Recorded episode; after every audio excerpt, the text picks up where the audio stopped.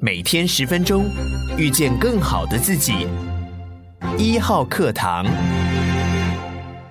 各位好，我是丁学文，又到了我们每一个礼拜啊，看看过去一个礼拜全世界财经界有没有什么重大的新闻。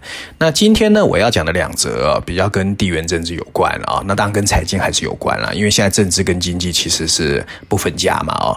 首先，十一月十号啊，我们看到英国伦敦金融时报反正就探视有一个报道啊，它里面说，美国国务院啊委托一个全世界很有名的一个顾问公司叫荣鼎集团啊，出具了一个研究报告，里面提到台湾，他说，中国如果一旦真的封锁台湾，我们每年啊会产生二点五兆美元的经济损失，很大哦。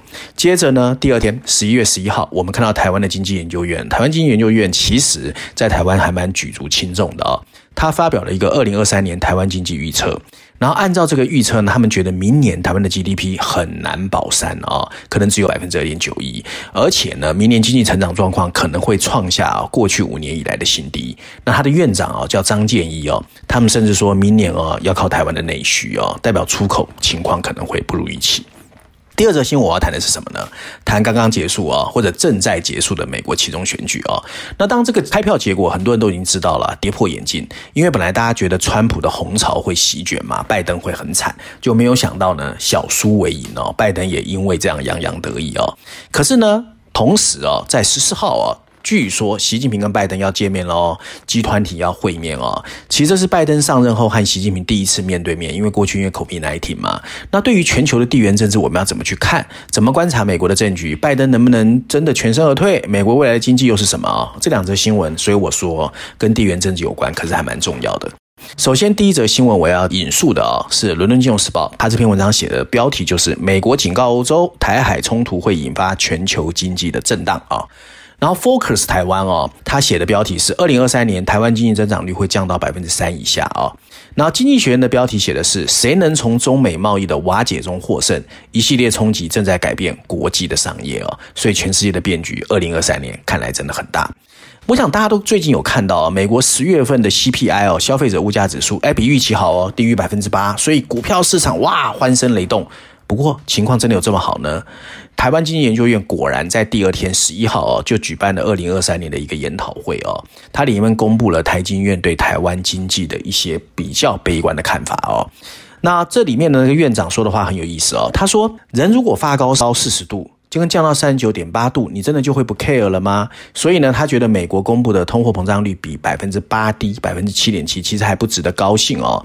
因为升息效果还没有立刻发生，然后呢，通货膨胀的这个火苗呢，其实已经埋下去，那慢慢有心理准备，未来两年、四年，全世界都是低成长，甚至有衰退的疑虑哦。那同时间呢，IMF 对美国也不看好哦，他预测美国的二零二三年的经济成长率只有百分之一点八，所以搭配哦，台湾经济研究院对台湾的看法。我觉得二零二三年看起来好像真的不大乐观哦。然后以前其实台湾经济哦最乐观的就是台经院，所以台经院在这个时候为什么跳出来先对台湾看衰？我个人觉得大家就要真的要特别小心了啊、那展望二零二三年的台湾经济呢？国际主要预测机构都认为啊、全球的经济成长绝对会比二零二二年来的差。那很有名的这一个应该叫做顾问吧，孙明德他也说呢，其实会影响台湾的进出口啊、哦。所以民间消费支撑哦，尤其在 COVID-19 的这个风控哦慢慢放开之后，其实对台湾来说非常重要。因为台湾除了面对本身的经济实力之外哦，其实国际贸易的前景也非常严峻哦。那事实上，大家都知道哦，中美之间的情况呢，一直也不好哦。尤其在美国总统川普对中国商品的加征关税之后呢，中美之间对峙就越演越烈。本来有人期待说啊，拜登上来之后可能会比较好，没想到拜登更狠哦。所以现阶段全球的贸易数据确实已经开始因为中美的对峙，开始有了很大规模的一个移转，甚至是变化哦。事实上，从二零一八年以来哦，美国的进口还是增长了三分之一，可是它的增长的分布越来越不平均哦。美国对中国商品的进口只比四年前增加了百分之六，其实增加的是不多的。从川普发动贸易战争以来，中国的市场份额在美国就一直下降哦。但是美国从欧盟的进口也增长乏力，从二零一八年以来只增长了百分之十二。那哪里增加最多呢？加拿大和墨西哥哦，分别是百分之三十九和百分之三十四。事实上，以全球的角度来看，过去四年表现最好的是哪里？亚洲。你比如说，二零一八年以来，孟加拉和泰国对美国的出口增长了八成哦，百分之八十，很恐怖吧？越南更恐怖，百分之一百七。那印度跟印尼也有百分之六十。可是呢，中国在美国进口的份额却降了四个百分点啊，从百分之二十一降到百分之十七。而中国在整个亚洲哦，对美国出口本来是占百分之五十，现在也只掉到百分之三十三左右哦。所以呢，代表全世界哦，尤其中国跟美国主导的两个板块哦，正在互相拉远哦。那这种情况之下呢，其实全球的经济板块当会不会变化？会变化。那加上呢，这几年因为疫情的这个肆虐，还有通货膨胀，那全球的经济的衰退的阴影越来越大，所以未来我们面临的真的是一个完全不一样的世界哦。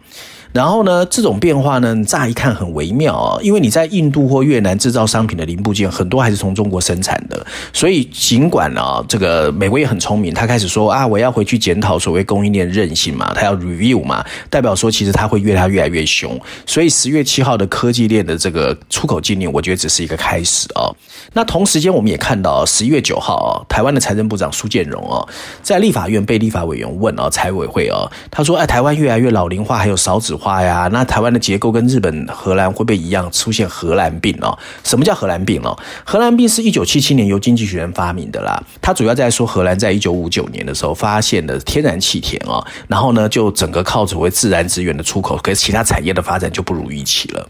所以呢，他主要在担心说，那台湾半导体一枝独秀，所谓护国神山会不会影响台湾整个产业的竞争力啊？那当，我们看到财政部长是一口否认啊，说不可能，不可能。不过呢，搭配前面我刚才说的台湾经济研究的报告，我觉得台湾还是要小心一点哦，因为台湾现在你说政经不分嘛，那到底全世界地缘政治这么多的不确定因素，台湾的产业到底要怎么走？那如果明年开始经济成长又不好，我们到底应该怎么办？我觉得台湾蔡政府好好思考啊。那第二则新闻呢，我首先要引述的是 CNBC，CNBC 谈的是呢其中选举吧啊，美国参议院和众议院的控制权还不知道花落谁家，但关键的其中选举看起来五五坡哈。那华尔街日报的标题写的是，拜登在庆祝民主党其中选举结果的同时，也开始觊觎他想出来选二零二四年的总统啊。然后伦敦金融时报的标题是中期选举结果出炉，美国股市哎下跌哦，所以代表说美国未来的这个内政更不明确啊。那大家想象一下啊、如果诺亚方舟的世界末日预言呢，最后却雷声大雨点小，你会有什么样的感觉？对的，美国其中选举就是让共和党人一下傻了眼。他们本来期待其中选举应该是好好惩罚拜登的，没想到拜登小输为赢啊。那随着选举结果的逐渐出炉啊，他们只勉强有可能掌握两会了。那到底会怎么样？其实还要等到十二月啊。但跟他们本来预期的疯狂大胜哦，相距甚远。那到底谁赢谁输呢？赢家说实在没有看到，但输家。是谁？川普啊！所以这个事情在告诉我们，川普虽然在过去七年改变了美国的政治走向，不过他这一种啊执政的方式或政治走向看起来已经被美国选民唾弃了。那当然，反观哦，拜登领导的民主党经过这一次的没有大败，很可能他会老骥伏枥哦，还想出来哦。所以民主党跟共和党各有各的问题啦。所以到底未来美国的政情会不会变得比较平稳？当然是不会，挑战还是很多的。所以就像英国的《卫报》专栏作家 Johnson Freeman 啊，他在社论说的，美国其中选举其实没有赢家，不过输家大家都知道，川普啊。那对川普看法很多人不好，对拜登看法也好不到哪里去。所以呢，其实美国到底二零二四年谁会出来选，就会影响到美国未来的国力发展呐。那尽管美国其中选举结果还没有明朗化，不过共和党呢还是有可能拿到两会。在这样情况之下，代表什么？立法僵局会成为常态。那很多什么医疗保健啊、社会支出啦，都可能会被卡关哈。那另外呢，共和党有可能哦展开重大的政策调查。你譬如说，拜登你的儿子 Hunter Biden，他在中国大陆做生意的事情要怎么办？还有你阿富汗撤兵的后面的这个 decision 哦，我想还很乱。另外呢，白宫会不会再度陷入停摆？没人知道，因为过去呢，民主党控制国会还有白宫。那现在如果共和党真的控制了两会之中的任何一个，那你白宫或者政府就有可能停摆哦。那最重要是，拜登未来的施政可能会更加崎岖哦。现在呢，拜登一时心情很好，不过未来他面临的挑战，我看是更大的哦。那当然，现阶段很多人也在看。啊，集团体啊，拜登跟习近平第一次见面了。那现在全世界又面临着所谓气候变迁啦、北韩核武这些问题，那他们见面到底会不会改变全世界的一个变化啊？那 Bloomberg 是这样说，Bloomberg 说呢，这是他们第一次见面。那半导体肯定是一个讨论焦点，还有台湾问题，还更重要还有俄乌战争，到底中国的态度是什么？这些可能都是全世界观察的重点。不过，美国商务部新实施的这个全面法规哦，那确实对中国是影响很大的。那中中国呢，其实现阶段我想压力很大。习近平这次愿意到印尼巴厘岛去见拜登，我觉得也在帮自己争取时间啦。因为中国其实已经知道，你要跟美国重新回归于好，其实是很难的。但是你中国倒过来要怎么准备？我想是它很大一个因素。那对于美国国情来说呢，美国经济呢，其实到现在还是不好的，而产业的生产也非常疲弱。今年上半年甚至出现负成长。那当第三季呢，稍微好一点点哦，是出口带动的。可是未来美元走强，国外的需求降温下，其实美国的产业也会受到影响。还有更重要的是呢，它的所谓财政扩张政策后坐力还在。那未来呢，它现在又已经升码超过了十五码，所以呢，其实民怨也有可能越来越高。所以美国的国情短时间之内看起来还是内忧外患。那另外呢，美国的失业率虽然在下降哦，那是因为劳动力。吃紧啊，可是产出 output 并没有增加，反而伴随工资上涨，可能会让通货膨胀的压力更大，所以这也是美国经济会陷入衰退的一个最大的风险。那我们回来看台湾呢，面对美中两大经济体内需市场的转弱，其实中国除非清零政策再快一点放松啊，其实中国的经济大家知道也不好，所以台湾的出口会不会受到影响？当然会受到影响，所以难怪台经院要出来说这些比较悲观的话啊。不过在对外政策上面啊，美国主流民意一直认为中国是美国最大的威胁。所以支持对中国采取强硬立场，我看是不会变的。所以拜登呢，可能会持续对中国大陆围堵啊。那一方面利用国际结盟。增加美国的影响力啊，另外一方面呢，也希望赶快把美国的经济救起来。那美国去中国化啊，最终的目的当然是要建立美国本土的供应链啦。所以美国对于一些先进领域啊，我们觉得一方面呢会加强这个招商引资，另一方面会以政治因素要求外国重点企业去美国。所以你看台积电的压力就很大嘛。那面对美国制裁，中国大陆呢，它怎么办？中国大陆在权力中心巩固之下，立场也可能变得很强硬。所以我才会说中美之间只会更加激烈哦。那美中冲突的部分呢，当然很大原因又是两岸问题。那除了政治因素之外，中国大陆对于美国推动台湾产业跟大陆脱钩也寻求反制。未来美中台的产业竞合，其实我觉得越来越复杂。那因为两岸问题很严峻，还有台湾产业它有它一定的重要性，所以其实我还是觉得要尽量让台海稳定啦。因为台海稳定的话，其实大家都是有福气的嘛。你说真的打仗，怎么会有人占到便宜呢？谁都占不到便宜。不过呢，怎么面对地缘政治的高风险，对台湾也是一个很大的考验啊。那照案例，我今天要推荐一下《经济学人》的全球版本的封面故事哦。你如果看到这个封面设计呢，也很有意思哦。其实啊，经济学人最喜欢看图说话了哦。你会看到一个象征共和党的蓝红大象啊，走到了一个地板的洞口，哎，不动了啊。上面两排补充大字，大字写的是“川普效应”啊。川普效应说的就是川普带来的一个红潮嘛。补充标题写的是“其中选举怎么限缩了共和党”啊。其实这个世界啊，最让人印象的深刻的新闻呢，通常都不是那种涓涓细流有的持久新闻，而是那种像红海出校的那种惊人事件。可这个礼拜呢，经济学人本来就做了一个模型，然后去预测美国期中选举的结果，所以他们本来就认为呢，其实红色浪潮不会来的，最后可能就是这样子小输为赢。